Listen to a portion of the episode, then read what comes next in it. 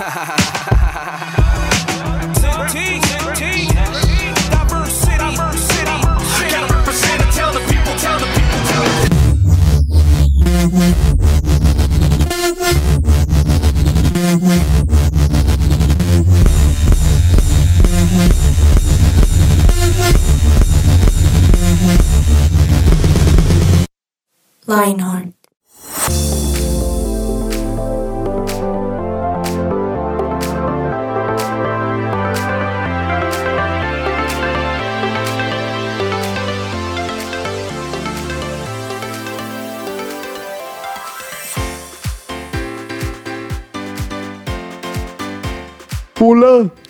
nombre es Diego Romero y bienvenidos a este episodio de Lionheart. ¿Reconocen esa voz, compañeros de Uh, Sí, mesa? ¿Saben me quién encanta. Diego. Sí. No, Es ese Diego no, el Romero. anterior. Ah, sí. es? Hola, Sí. ¿quién es? Ernesto Pérez. Sí, Sí. el señor Frailejón. El señor Frailejo. El famoso Frailejón. Espero que ustedes también lo recuerden, oyentes, porque hace algunos meses estuvo muy de moda ese. Y yo creo que todo el mundo cantaba esa canción, no la escuchaba Sí, por sí, todo lado. súper pegajosa. Salieron Ajá. buzos, medias, de todo. Ahora, es una canción que era de hace años. pues de hace años esa canción había salido, pero hasta ahorita se viralizó. Yo Oye, pensé que sí. esa, la canción era reciente. Sí, yo también tan pronto la escuché fue como, ok. ¿Cómo así no, no era nueva? No, no, no. Llevaba años. Llevaba años. ¿En Cuando se serio? viralizó ya llevaba Eso es de años. Señal Colombia. Algo un, así. Un canal, nacional, sí. nacional. Ah, súper. Y ustedes me están escuchando, ya escucharon mi nombre, pero quiero que escuchen y saluden a estas personas tan maravillosas que me acompañan el día de hoy, pero ellos van a saludar también como Frailejón Ernesto Pérez. Entonces, don Eduard Bonilla, ¿cómo está? Hola, Ah, muy mi bien. nombre es. Frailejón Ernesto Pérez. ¿Cómo están? muy Mi bien, nombre es. Eduardo Bonilla. Estoy feliz otra vez de estar aquí acompañándolos nuevamente y que ustedes me acompañen porque es recíproco, ¿no? Sí, es verdad. Exacto. Entonces estoy feliz y estoy expectante porque el tema de hoy va a estar súper interesante. Pero, eh, ¿usted cree que ya ni puede hacer? Vamos ¿Cómo a ver qué tan parecido no, es. Vamos eh, a ver. No, no, ¿Listo? no quiero hacerlo. Yani, si no lo No, haces, nuestro control master te tiene No. que apagar el micrófono. Ustedes O sea, pierden. eh, Yani, ¿cómo estás? Bien, no, No, voy a no, no. hacer la voz. ¿Cómo sería, No, por favor? no lo voy a ¿Cómo hacer. sería la frailejona? Sí, la esposa de Ernesto. Ajá. ¿Cómo sería Ernesta Pérez? Hola. Ay, no puedo, esto es muy Pero malo. se acercó, se acercó. Muy bien. Voy a practicarlo. De eso a nada. Ajá, Por para ustedes. la próxima. Está bien. Por bien. nuestros oyentes, por ustedes no. Ya ni sabe cómo hacer frailejón Ernesto Pérez. Ah, bueno, para nuestros oyentes, en el último programa, mis queridos compañeros de mesa descubrieron en la última grabación el chistecito que me han hecho toda la vida. Y lo descubrieron apenas hace Pero bien, Edward, bien. 15 días, Gracias. imagínense. Estuvo muy chévere. Sí. Gracias, Eduardo. ¿Cuál será ese chiste? ¿Lo dejamos en incógnito? Va a salir. No, Yo creo que a seguro que medida del lo van a seguir va a salir. descubriendo. Ah, sí, bueno, sí, que una y otra vez. Al igual yo sí, ya ni me acuerdo del chiste. Ahí va saliendo. ¿Y cómo no saludar a quien se está riendo por ahí? Don Germán Alvarado, nuestro control master. Ya sabe, como frailejón. Hola, mi Eso. Mancho Alvarado. Ah, muy bien, muy bien. Mucho gusto, ¿cómo están? ¿Cómo les ha ido? Veo feliz, sonriente. Bastante, bastante. Es que ya me reconcilié con, con mi querida amiga Yani. Sí, Ah, muy sí. bien. Sí, ya me llevó la Porque cruz. son... Sí, Pues ya. imposible en 15 días, ¿no? Pero bueno, Pues, Hoy sí es ya que se te- tuve que reconocerlo. Ella es mejor meme master que yo. Uh, Ya, pues. están ahí en peleas de ¿vieron? memes. ¿Vieron? Subiste al nivel, Yanni. Sí. Interesante. Ahora, hablando de eso de los memes, no sé si han visto esos memes que ahorita salen que dicen como eso es muy aesthetic. Ah, sí. No, sé si lo han visto. No, No, no ¿usted lo no lo he ha visto? Aesthetic. Ok. Aesthetic. Se escribe así, se pronuncia. Aesthetic. Es, es- es una pronunciación entre A y E complicada, pero casi no suena la A, pero sí hay un poquito de A. A ver, ¿tú Aesthetic. cómo lo dirías, Seth? Aesthetic. Ahí sí lo dijo con mucha A. Quítale un poquito de A. Aesthetic. Un tricito, dame cinco de A. Aesthetic. ¡Y! Me dio seis de A. No, pero por ahí está, por ahí está. Y ese, ese término y ese chistecito, ese meme, ahorita uno lo ve por todo lado. Y entonces hay gente que publica fotos y dicen, uy, qué foto tan estética. Y uno dice, ¿pero qué es eso? ¿Para ustedes qué es? ¿Lo han escuchado? No, yo no lo he escuchado, pero me suena como... ¿A qué? Di tú más o menos calcula de 1 a 10. Eh, me suena como estético. ok, ok. Pero por ahí es y por ahí va. Resulta que ahorita se puso muy de moda esa palabra que pues realmente cuando uno lo traducimos se traduce como estética tal cual como uno lo podría inferir. Y según la RAE, la estética es la disciplina que estudia la belleza y los fundamentos filosóficos del arte. Eso me parece súper interesante. Entonces, cuando a las personas les dicen es muy estética, es porque Ajá. la foto es, entre, entre comillas o en teoría, artística. O sea, es un halago. Wow. Sí. O sea, si usted le dicen, hoy se vistió muy estética, es que se vistió muy bien. Vea pues. Ahora, ¿a usted le gusta la moda, Eduardo? Sí, porque la moda no incomoda. A ver. Eso ¿Y le depende de ti. Mm. Sí. Pues sí, la verdad sí me gusta. Pues no es que me guste bastante y es que mirando salió una tendencia nueva, entonces me voy a comprar esta chaqueta porque acabo de salir. No. Ajá. Pero tampoco soy el otro extremo de no, tampoco no me gusta absolutamente nada de la moda. Estoy como en la mitad. Ok. Sí, no me dejo llevar, pero ya tú sabes. Pero sí. Ok, Un poquitico. súper claro. Un poquitico. Yanni, ¿tú qué? Con la moda. Eh, ¿Te gusta o no? La verdad no estoy muy pendiente de esas cosas. ¿No? No. Se nota. Solo... No, mentira. Ahí. Mira, No, Diego. Yo hasta este momento te respeto. Ay, pero es que diste la, diste la papaya. Ya ni Es respeta. verdad, Ya ni verdad. respetan a Yanni. Eh, creo que compro cuando veo cosas como que me gustan, Ajá. pero no es que obedezca algún estilo en especial. Ok. Sí, creo que compro los mismos tenis desde que tenía 15 años. Se nota también. Mentira. Eso se nota. Mentira, mentira. O sea, ustedes pueden buscar en Facebook y de Y tienen verdad los mismos. el no son los mismos, son los mismos comprados varias veces. O sea, ¿no? nunca cambiaste de ¿Y talla. cuáles? ¿Cuáles son? Eh, Converse, clásicas Ah, negras. Los clásicos. Sí. Vea, pues. muy Y, bien. y siempre, entonces siempre los mismos y una y otra vez. Entonces, pues no sé, a mí, a mí este término me da mucha curiosidad porque yo no tengo ni idea. Bueno, pues para responder esa curiosidad y ese tema espectacular del día de hoy, trajimos una invitada súper, súper especial. La vamos a escuchar y vamos a ver que ella nos enseñe qué tanto sí sabemos, qué no sabemos de moda y de este término, que cómo se dice, Eduardo. Estéril. Y le falta un poquitico de... Pero bueno, por ahí va. Espera, espera otra vez. Menosada. No, mentiras. Ahí era menosada. Sí, sí, sí. Yo Mm. sé que estoy cómodo y tú ahí. Ahí, Sí. ahí va. Ya nos escuchamos.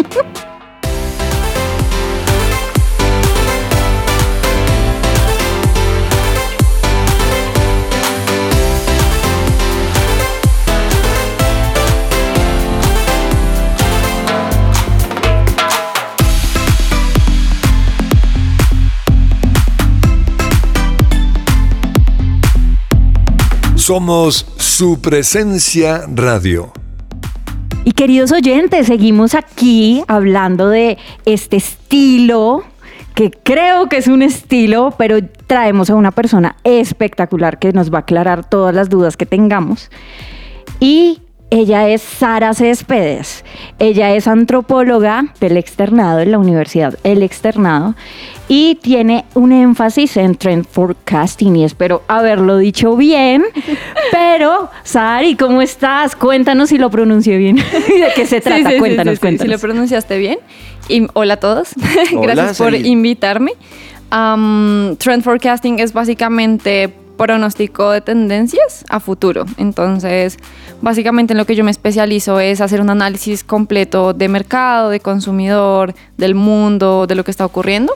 Y teniendo en cuenta esas variables, poder predecir qué va a suceder en el futuro en términos de Wow. consumidor. Como, no sé, esto está pasando y por ende el consumidor va a querer formatos más baratos porque estamos en una crisis económica. Cosas Tremendo. O sea que tú eres una profeta del mercado del futuro. Exactamente. Básicamente soy, soy eso, sí. Wow, tremendo, Sari. Bueno, Yo tengo una pregunta y es, bueno, digamos que lo que tenía en mi cabeza de un antropólogo, perdón mi visión Tranquila, tan no. corta, Todo- pero nadie, ja- casi nadie sabe qué es antropología. yo Sí, no, de decía hecho, historia.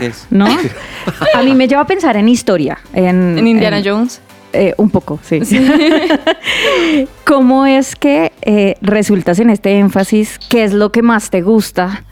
Eh, y, y bueno, tú eh, fuera del micrófono nos estabas contando que también modelaste. Cuéntanos un poquito de eso. Bueno, lo que más me gusta de esto es poder adelantarme y saber cuándo comprar cosas. Porque me, como que dentro del tema de trend forecasting me especializo en temas de belleza y como moda.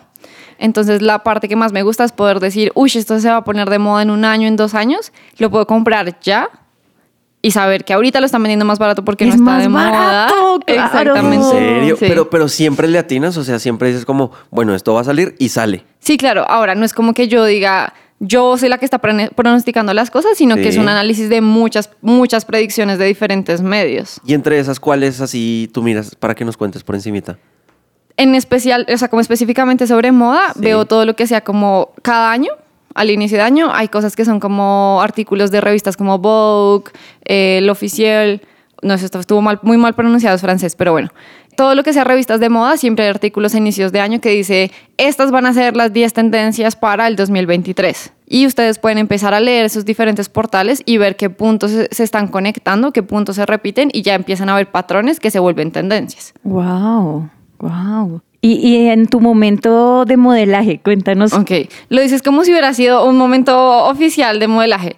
Digamos que, Pero no fue así, o sea, es O sea- como que te sale. exacto, me sale como Ah. a veces como, ay, ¿me puedes ayudar para unas fotos? Y yo, bueno, sí, claro que sí. Ok. Eh, entonces tuve la oportunidad de trabajar con, tengo varios amigos que son fotógrafos, entonces cuando se les ocurren ideas locas o cosas así, yo soy como, listo, úsenme como su conejillo de indias. Y tuve la oportunidad de modelar para dos marcas, pero solo digital, o sea, como contenido digital y a veces ni siquiera se me veía la cara. Era como, solo queremos cómo se te ve la ropa, gracias. Es que lo preguntaba porque también como en ese rol exige cierto cierta sensibilidad estética, a, a eso me refiero, como eh, y ese ojo solo se desarrolla pues también con, con esas cosas que, que tú has desarrollado, no solo por tu carrera, sino por toda la experiencia laboral que has tenido. Entonces, eh, ¿qué habilidades tú, tú ves que pudieron llegar como a, a esto de lo que estábamos hablando y es ese estilo aesthetic? bueno, yo y creo dilo tú, por favor. ok, ok. Entonces se dice aesthetic. Es la forma en la que yo lo digo. Obviamente, si alguien sabe más inglés que yo, por favor. Em, eso suena chistoso. Obviamente, alguien sabe más inglés que yo. Pero no importa. El caso es que una de las sensibilidades es siempre buscar atención a los detalles. O sea, yo soy muy detallista. Yo siempre estoy preguntándome como, "Mm, esto no es normal. Y creo que esa atención a los detalles es lo que me ha llevado a darme cuenta de que hay patrones que la gente da por sentado. Entonces yo escuché que estabas hablando de los Converse. Y si ustedes ven, hubo una época en- como en los 2000, 2000, ¿qué? 2007 tal vez. Esperen. Sí, por ahí. más o 2007, 2008, en donde los Converse, Dios mío, se dispararon con toda. Después fueron desplazados por los Vans. Ajá, Sí. sí. Y ahorita otra vez estamos Ahorita viendo otra vez una Converse. resurgencia de los Converse, pero es producto de que las tendencias vuelven a aterrizarse después de un tiempo. O sea, se dejan a un lado, la siguiente generación las rechaza totalmente y dice qué porquería, y después vuelven a la otra generación las vuelve a abrazar. Pero así, así funciona todo el tiempo, es un círculo. Sí, es un círculo vicioso. Hay un autor que dice que la moda funciona como un zombie que siempre está comiendo y reciclando lo que estaba muerto. Ay, qué triste Sí. suena eso. Y otra habilidad es, creo que, identificar patrones. Entonces, lo que les decía, como yo me meto a muchos portales, veo contenido de muchos creadores, de con- suena chistoso, de muchos creadores, Ajá. y empiezo a ver, uy, esto se está repitiendo Wow. mucho, aquí hay algo importante. Yo he visto eh, más como en, en nuestros oyentes, en, en nuestro público Hola. objetivo, Ah. sí. Eh, ellos tienen una sensibilidad especial precisamente, supongo yo, que es eh, porque son full consumidores de redes sociales y están todo el tiempo expuestos y están consumiendo todo el tiempo esto y, y uno ve pues las cosas que publican y es como, wow, ¿cómo lo hacen, no? Ahí ya se me nota un poquito la edad, pero creo que esas habilidades pueden ser mucho mejor explotadas también Wow. para ellos. ¿Tú qué, qué les dirías? Como vale la pena, qué cosas podemos hacer para que esas habilidades sean desarrolladas. Yo creo que es súper importante saber que si tienes una habilidad artística o tienes una sensibilidad de estética, pues no está ahí aleatoriamente. O sea, no es como que Wow. todo el mundo la tenga y ya está, sino que realmente fuimos diseñados con ciertos dones y talentos que no todo el mundo tiene y eso es lo primero que te diría, como sé intencional en reconocer que tienes un don y una sensibilidad que no todo el mundo tiene. A mí me pasó que yo era muy fastidiosa con los colores. O yo veía lo que les decía que soy muy detallista, entonces yo puedo ver cuando un color no es exactamente igual a otro color, así sean parecidos. Entonces yo sé que un azul no es igual a este azul que tiene un poquito más de amarillo. Y yo pensaba que yo era muy cansona. Y no, Y yo era era muy sabia. Resulta que esa es una de las tareas fundamentales que yo tengo en mi trabajo en este sea, es un momento. don. Es un don. Pero yo no sabía que era un don. Entonces lo primero es reconozcan que lo que ustedes tienen es un don. Y lo segundo, como arriesguense a experimentar en diferentes espacios, diferentes ambientes. Si tienen amigos que también tienen ciertas sensibilidades, oigan, hagamos una sesión de fotos de, no sé, se me ocurrió el pajarito, entonces voy a hacer una sesión de fotos inspirada en el pajarito. Esos, esos proyectos les van a permitir explorar otro tipo de cosas. También se pueden volver su experiencia eh, laboral ya cuando pues estén intentando meterse a este mercado. Otra cosa que les diría es, pues no tengan miedo a equivocarse, que creo que eso es algo que siempre lo detiene a uno para hacer ciertas cosas, sobre todo cuando son dones y talentos de este tipo. Y lo último es no nos comparemos. O sea, creo que precisamente lo que decías de que estamos en un medio en donde todo el tiempo estamos consumiendo redes sociales, es muy fácil ver lo que está haciendo el vecino y por ende creer que esa es mi, ma- mi vara de medición frente a mi trabajo, frente a quién soy yo como persona. Ok, interesante. Yo quiero preguntarte algo y es por qué la mayoría de veces, no digo siempre, pero casi siempre, lo sencillo atrae más, como que gusta más que lo que, lo que trae más complejidad en este tipo, en este ámbito. Yo creo que es, esto suena chistoso y no quiero que suene grosero, pero eso viene de tu generación, de tu contexto, O de sea, tu mi forma. generación, ¿en serio? ¿Mi? Sí. Ah. Entonces, que es la misma mía. Pero, eh, ¿por qué? Porque estamos viendo que la generación actual, que son precisamente las... eh, Es más, nosotros alcanzamos a caber ahí, Edward. Sí. Sí. Pero estamos viendo que hubo una época en donde todas las marcas, y, y creo que esto, es, esto es un ejemplo muy puntual, muy práctico, y es, hubo un momento en donde todas las marcas empezaron a migrar su rebranding o su imagen, más bien, empezaron a migrar toda su imagen hacia minimalismo. Y hacia, entonces si ustedes ven los logos, ya dejaron de ser 3D y ya no tienen sombras y dimensiones, y las letras ya no tienen serif, que son esas colitas clásicas Sí, sí, de la. Times New Roman. Y todas las marcas empezaron a migrar hacia allá. Entonces, no sé, pensemos en El Corral, ya en Colombia, o no sé, como marcas, piensen en marcas que, digamos, en los carros pasa un montón eso. Sí. Como eh, Peugeot, que es la del caballito, ¿cierto? del león. La del león. Sí, yo no Sí. sé nada de carros, quiero que lo sepan. Yo, yo clasifico los carros por color. Ese es azul. Pero todas las marcas empezaron a cambiar hacia diseño minimalista, diseño simplista. Pues no simplista, eso suena feo, pero como ya cosas mucho más limpias. Pero eso es porque para que la gente lo recuerde más o por qué? Eso tiene muchas explicaciones. Una de ellas es que estamos entrando a un espacio en donde queremos que todo performe bien, tanto en el espacio digital como en el espacio físico. Y en el metaverso o en el espacio digital, que no son sinónimos por si acaso, eh, las cosas que son en 2D, que son mucho más sencillas, van a tener una mejor experiencia de usuario, ¿sí? Pero ahora, ¿qué está pasando? Que estamos volviendo a estas cosas mucho más complicadas y mucho más artesanales que se reflejan en una visual con serif. O sea, vamos a volver a lo mismo. Básicamente, pero mezclado, o sea, no creo que sea exactamente lo mismo, pero sí mezclado con esta época que vivimos de, entre comillas, sencillez visual. Entonces, un ejemplo puntual de eso es Burberry, que es una marca súper icónica eh, de Inglaterra, que son estos trench coat eh, abrigos. Gabanes, Yo- los ah, gabanes. Los gabanes, gabanes, sí, exacto. Abrigos, gabanes, así como color khaki, súper bonitos, súper clásicos. sí. Resulta que esa marca ahorita cambió de director creativo y el tipo hizo todo un, como una vuelta visual y le volvió a poner al logo como serif y le metió un azul eléctrico. Entonces hizo una fusión. No volvió exactamente a lo mismo que teníamos antes, que era pues minimalista, sin la serif en, en el tema del logo. Y ahora volvió a eso, pero incluyó estos colores eléctricos que performan bien en el mundo digital, pero también como que appeal, eh, Aplica también para el mundo físico. Sí, pero entonces Y llaman la atención de generaciones mucho más jóvenes o de, un, de una sociedad que quiere sentirse bien con lo que está viendo. Y estos colores estimulan la dopamina. Sí, sí, sí, sí. Uf, Bueno, la es- psicología del color. Eso es, eso es- de verdad, eso es increíble. Yo no creía eso hasta que me daba hambre cada vez que veía amarillo y rojo.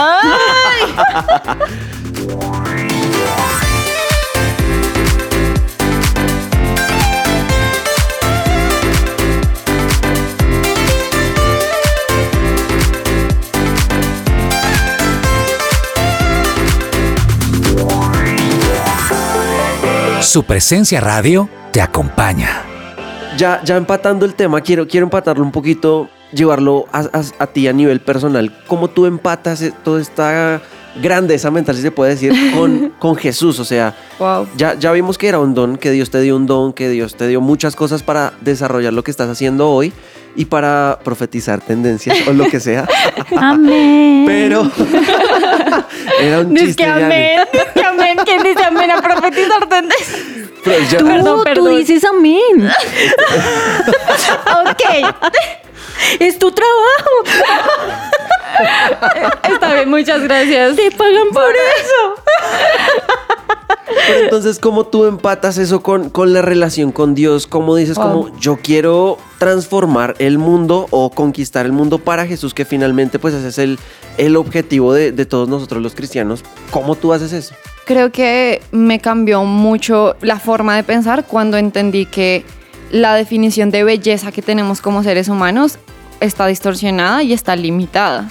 Porque al final la belleza en su pura esencia es Jesús, es Dios. Entonces, cuando vemos la Biblia, Dios dice que cuando estaba creando el mundo y el ser humano y toda esta cuestión, la Biblia dice, y Dios vio y dijo, como que lindo, como pues no dijo literal que lindo, ¿no? Pero sí fue como un reconocimiento de que lo que estaba viendo era bueno y lo que es bueno es bello. Entonces, creo que son dos cosas. Lo primero es reconocer que nuestra definición de belleza puede estar muy como distorsionada por el contenido de redes sociales que consumimos, por lo que nos dicen en el colegio, en la universidad o pues en el contexto en donde ustedes nos estén escuchando. También por, no sé, lo- el contenido que consumimos también en redes, en, más allá de redes sociales. Bueno, entonces eso puede determinar que creemos que es bello o no es bello y por ende, por querer ser ese bello que estamos definiendo, pues vamos a terminar en una distorsión completa de nuestra identidad. Y la segunda parte que les decía es que para mí el que fue lo que me cambió como tal la forma de pensar fue entender que Dios es la esencia, o sea, como cuando yo digo la belleza y lo que significa en su forma más pura la belleza es Dios. Y yo, yo fui hecha a imagen y semejanza de Dios. Por ende, cuando tengo una relación con Él, voy a mi estado más puro. Entonces, ya la Wow, respuesta... Como mi estado original, ¿sí? Exactamente, Wow. exactamente. Y ya no estoy viciada por todas estas cosas y estas cosas, estas cosas que me influyen y a las que me quiero parecer. Wow. Tremendo. Y ya la respuesta puntual es cómo eso afecta mi día a día, porque yo me comunico con Dios de muchas maneras, más bien Dios se comunica conmigo, tenemos una relación de muchas maneras, pero una de ellas está basada en reconocimiento de cosas lindas cuando yo las veo. Entonces, esto suena chistoso, creo que nunca se lo he dicho a nadie, pero yo, ah, bueno, a- a mi novio, pero yo voy caminando por la calle y a veces veo una imagen en donde quiero tomar una foto pero el celular no me deja tomar la foto como la quiero tomar, o tal vez no es tan chévere y no quiero sacar el celular, y yo le pico el ojo a Dios diciéndole, vamos a tomar una foto mental de este momento porque está precioso y yo creo que cuando vaya al cielo Dios va a tener un álbum de esas Guau, fotos que he tomado a lo largo de mi lindo. vida. Tremendo. O lindo. sea, la imagen que captan tus ojos no es, no es la misma que capta el celular, claro. Sí, no, tampoco. Increíble. Pues lo que tú dices me, me asombra porque tú dijiste algo y es identidad. Nuestra identidad está distorsionada y por eso les quiero contar que en primera de Pedro 3.4 dice que el adorno de ustedes no sea de cosas externas, Wow. como peinados exagerados o con joyas de oro y vestidos lujosos. La belleza no depende de las apariencias, sino de lo que hay en el corazón. Así que sean ustedes personas tranquilas y amables. Esta belleza nunca desaparece y es muy valiosa delante de Dios. Y eso es algo de lo que tú nos, nos decías ahorita y es, estamos distorsionados por lo que estamos consumiendo, ¿sí? Y nuestra identidad se está desviando y ya no somos originales. Para volver a nuestro estado original, que fue una de las cosas claves que tú dijiste, tenemos que volver a nuestro creador. Y parte de eso se trata este tema. Tenemos que volver al creador para retomar nuestra identidad y así poder marcar tendencia afuera. Total. Y quizá también me lleva a pensar en, en que nuestra estética, la estética de, de- Aesthetic, de- de- cada persona obedece a su interior, ¿sí? De, de alguna manera, pero a veces tenemos mucho ruido y nos llenamos de, de muchas cosas adornando, pero tenemos la oportunidad y la posibilidad de volver a lo básico, a lo puro. Y yo ahí quiero sumar que sé que podemos sentir un montón de frustración o de caos frente a cómo rayos sé quién soy. O sea, creo que estamos y todos atravesamos por estas, estas etapas en nuestra vida en donde, bueno, si no me puedo definir por el contenido que consumo, si no me puedo definir por lo que dicen mis amigos, si no me puedo defin- definir por la música que escucho o lo que sea, pues tranquilos, como es un proceso en donde todos vamos a ir descubriendo paso a paso quiénes somos verdaderamente, ¿no? Porque creo que se vuelve muy abstracto, se vuelve listo, tú tienes que saber quién eres, ya, fin, vuelve a tu estado original. Y es como, pero ¿cómo rayos hago eso en la vida real? Y creo que es en una relación con Dios, pero como descubriendo, dejándome maravillar por la misma creación de Dios que yo soy, ¿sí me entienden? Como de verdad disfrutar que en cada momento de mi vida yo estoy descubriendo quién soy y de lo que Dios está enamorado. Eso me parece interesante porque hay otro versículo para decirlo un poquito más simple. Gracias. En- en- no, no, no. El versículo anterior, para simplificarlo, dice: La gente buena siempre hace el bien, porque el bien habita en su corazón. La gente mala siempre hace el mal, porque el mal está en su corazón. Y las palabras que salen de tu boca muestran lo que hay realmente en tu corazón.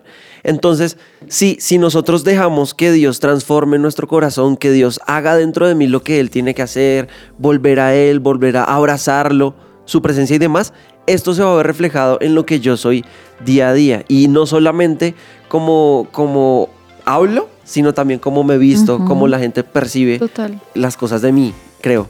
Desde el interior y desde lo básico. Total. A mí me pasa que yo siento que ahorita soy mucho más linda a nivel físico por todo el proceso que he tenido con Jesús. Wow. Y es lo Wow. que dices, como la Biblia dice que la belleza, no, que un corazón sano hermosea el rostro. Wow, tremendo. Increíble. Y bueno, a nuestros queridos oyentes les dejamos el reto, eh, el reto y el desafío de conocer a su creador. Entre más conocen y se relacionan con él, descubren quiénes son, cómo son y las cosas que van a seguir disfrutando a lo largo de su vida. Entonces, este tema está súper chévere. Sari, muchísimas gracias, muchas gracias por acompañarnos, por enseñarnos. Y, y bueno, esperamos tenerte por aquí de nuevo más adelante. Gracias por invitarme, lo disfruté mucho. Invítenme otra vez, por favor.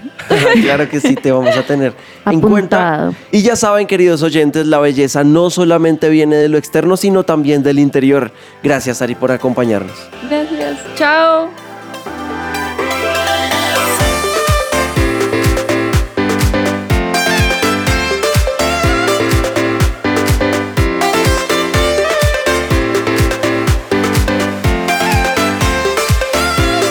Queridos oyentes, y llegamos al momento triste del programa. ¿Y cuál es el momento triste? El de la despedida. El de Así es. irnos. Está El de muy irnos. triste. Sí. El día es muy triste, en serio. Y eso de Sí. triste. Sí. Haz voz triste, Eto. Otra vez. La voz triste. A ver, Más vos llorando. Tenemos que. Ahora, Ay, sí se escucha llorando, pero para los que no lo ven, él está riéndose realmente. Sí, no sé cómo hace para sacar esa voz llorando. Se llama ser hipócrita. Sonriendo. ¿Cuánta práctica tienes? Mentiras, un experto, un experto. Queridos oyentes, esperamos que les haya gustado como a nosotros el programa del día de hoy. Nos estaremos escuchando en un nuevo episodio. Los chao, chao. Chao.